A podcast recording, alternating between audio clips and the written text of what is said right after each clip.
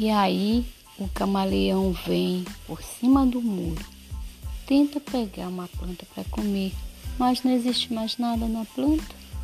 E agora? Como ele vai fazer para voltar novamente para o muro? Eis o mistério